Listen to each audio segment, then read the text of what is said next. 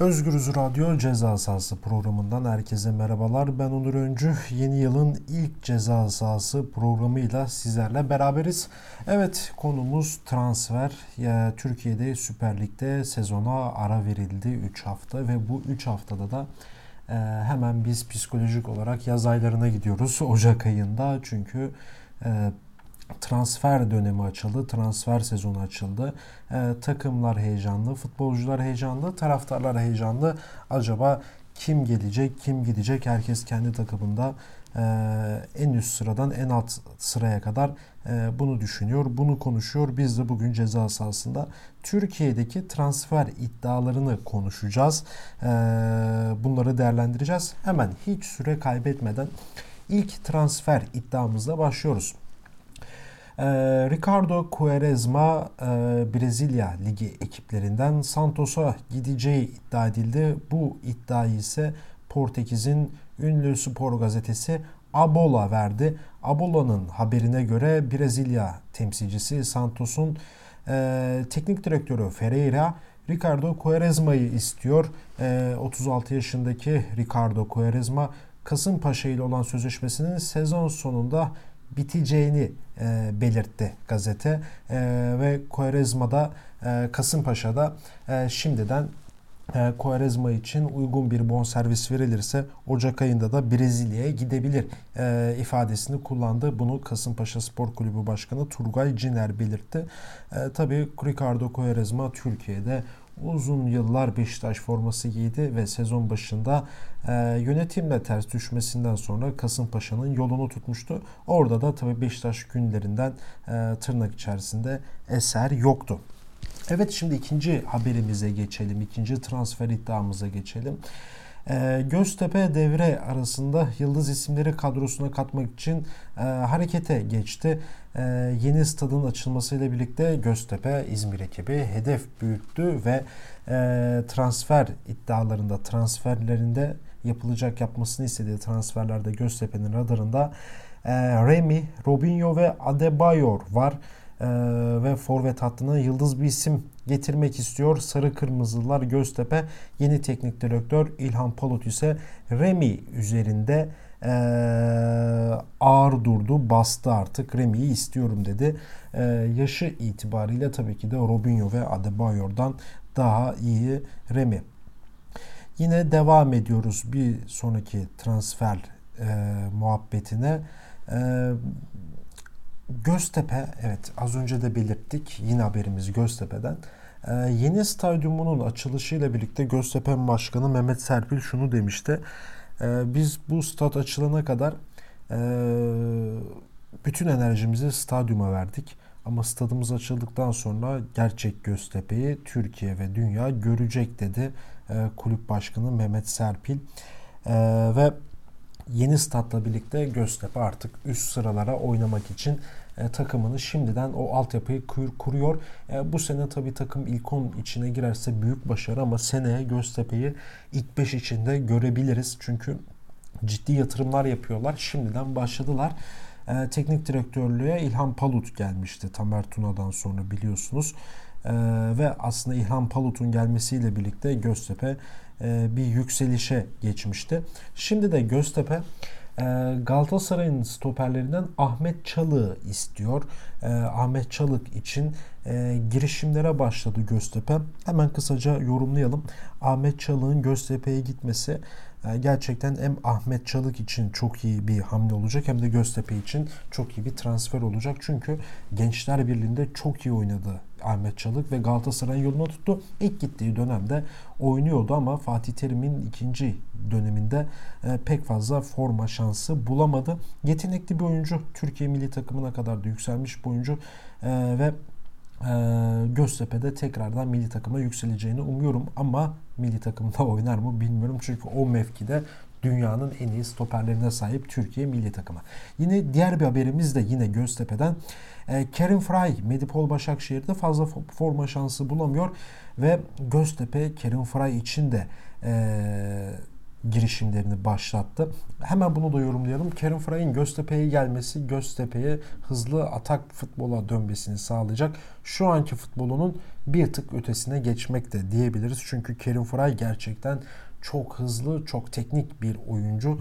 Ee, biliyorsunuz Türkiye'de Beşiktaş'ta forma giydi. Daha sonra bir İngiltere deneyimi oldu ve şimdi de tekrardan Başakşehir'e döndü ve Göztepe'de oynamak istiyor Kerim Friday çünkü Başakşehir'de pek fazla forma şansı da bulamıyor. Devam ediyoruz haberlerimize yine Göztepe'den. Yani Göztepe bu ikinci yarıya iyi başlayıp gelecek sezonun kadrosunu şimdiden kurmaya başlıyor. Ee, Göztepe işte forvet için Remy, Robinho, Adebayor, diğer taraftan Ahmet Çalık ve e, e, Ahmet Çalık'la birlikte Kerim Faray iddiaları var ama şimdi de e, stopere Da Costa'yı istiyor e, Göztepe. E, da Costa biliyorsunuz Olympiakos'taydı ve e, Başakşehir'e transfer olmuştu.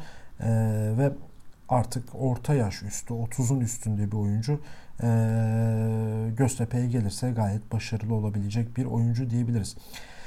Evet devam ediyoruz. Göztepe'yi şimdilik burada ara verelim. Tyler Boyd tekrardan Ankara gücüne gideceği iddia ediliyor. Uzun süredir gündemde olan ve teknik direktör, Beşiktaş'ın teknik direktörü Abdullah Avcı'nın da onay verdiği Cilerme transferinde çok müspet bir gelişme yaşandı. Yeni Malatyaspor Brezilyalı futbolcuyu futbolcuya karşılık Tyler Boyd önerildi. Ee, ama Tyler Boyd'un Malatya'ya gideceğini pek düşünmüyorum ama e, Ankara gücünün Tyler Boyd'la ciddi ciddi ilgilendiği ve kiralamak istendiği e, söylentiler arasında.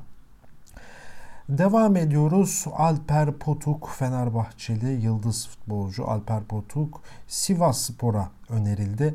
Ee, Rıza Çalınbay Alper Potuk'la ilgili şunları demişti. Alper Potuk'u çok iyi tanıyorum. Özelliklerini, kapasitesini biliyorum. Fenerbahçe izin verirse Sivas'ta yeniden birlikte çalışmak isterim dedi Rıza Çalınbay. Alper Potuk sezon başlangıcında Fenerbahçe'de e, ciddi bir maaş indirimine gitti. Fedakarlık yaptı. Takımda kalmayı çok istiyordu. Lakin e, Fenerbahçe'nin oyun sistemine bir türlü uymadı. Gerçi Alper Potuk'u savunmaya koysan savunmada oynar. Forvet'e koysan forvette oynar ama asıl orta saha ve kanat mevkiinde oynuyor Alper Potuk. Ama e, bir türlü ne yaptıysa ne ettiyse kadrodaki o derinlikte ilk 11'e ilk 18'e giremedi. Tabii ki de bir futbolcu oynamıyorsa e, pek tırnak içerisinde söylüyorum yaramadığını hissedebilir ve Alper Potuk da artık bir yerden sonra feda da bir yere deyip oynamak istediği bir takıma gidebilir. Sivas Spor Alper Potuk için çok iyi bir takım. E, şu an ligin lideriler 4 puan farkla 5 puan farkla liderler. Şampiyonda oynuyorlar e, ve bu mevcut kadroyu güçlendirmek için Alper Potuk gibi oyunculara ihtiyaç var. Hemen devam ediyoruz. Beşiktaş Necip Uysal'ın ee, Ankara gücüne gitme iddiaları var. İşte Beşiktaş altyapısında yetişen tecrübeli ön libero Necip Uysal'a teklifler var. 28 yaşındaki futbolcuya Ankara gücünün talip olduğu öğrenildi. Başkent temsilcisinin teknik direktörü Mustafa Kaplan'ın kadroda görmek istediği futbolcu için kulübün siyah beyazlarla temaslara yakın zaman içerisinde başlayacağı kaydedildi. Hemen şöyle bir virgül koyalım, nokta koyalım buna. Necip Uysal Beşiktaş altyapısında yetişti, büyüdü. Beşiktaş'ın her dönem domino oyuncusu oldu. Hataları çok olabilir ama Necip sağ bekte oynayabiliyor, orta sahanın ortasında da oynayabiliyor. İsterse savunmanın göbeğinde de oynuyor. Bir joker eleman Necip Uysal.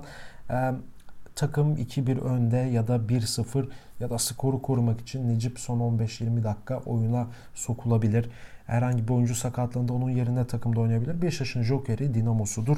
O yüzden e, satılması Beşiktaş'ın işine yarayabilecek bir şey değil. Ama Ankara gücü için satılırsa büyük bir transfer oldu diyebiliriz. Evet, Joseph de Souza Sivas Spor'la anılıyor. Sivas devrede güç kaybedecek sanılırken Mert Hakan ve Emre Kılıç takımda kalıyor.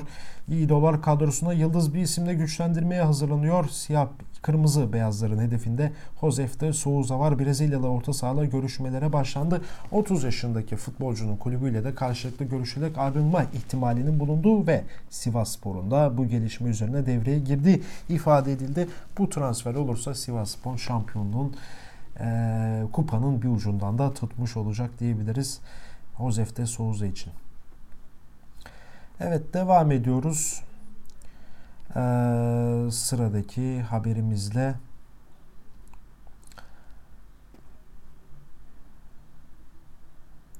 Evet. Türkiye'den Duşko Tošić Antalya Spor'a. Evet Çin Ligi ekiplerinde e, Pekin'de forma giyen ve takımdan ayrılması gündemde olan Beşiktaş'ın ve Gençler Birliği'nin eski defans oyuncusu Sırp Dusko Tosic Süper Lig'e geri dönüş yolunda Sırp oyuncu Tamer Tuna'yı teknik direktörlüğe getiren Antalya Spor'la görüşme yaptığı e, belirtildi. E, Tamer Tuna ve Tosic Beşiktaş'tan tanınan iki isim. Beşiktaş'ın yardımcı antrenörüydü Tamer Tuna.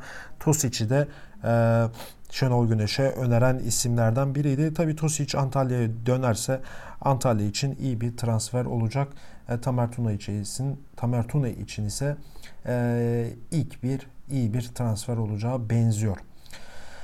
Robinho Sivasspor'a döneceği e, gideceği belirtildi. Sivasspor'a Türkiye'de ilk gelmişti. Daha sonra Başakşehir'e geçti ama Başakşehir'de 34 yaşındaki futbolcu pek fazla forma şansı bulamıyor ve Yiğidolar şampiyonluk için Robinho'yu tekrardan Sivas'a istedi. Eren derdi yok yine Sivas Spor haberi. Sivas Spor forvet hakkını hattını güçlendirmek için Gençler Göztepe'de pek istenilen verimi veremeyen Eren derdi yoku transfer etmek istiyor. Tabii Göztepe bu transferi gerçekleştirirse iyi bir e, santraforu da sahip olacak. Yine Oğuzhan Özyakup Konya Spor'a gideceği düşünülüyor. E, Aykut Kocaman'ın çok istiyor Oğuzhan Özyakup'u ama baştan belirtelim bu transfer zor bir transfer. Evet Mehmet Ekinci Malatya Spor'a gideceği belirtiliyor.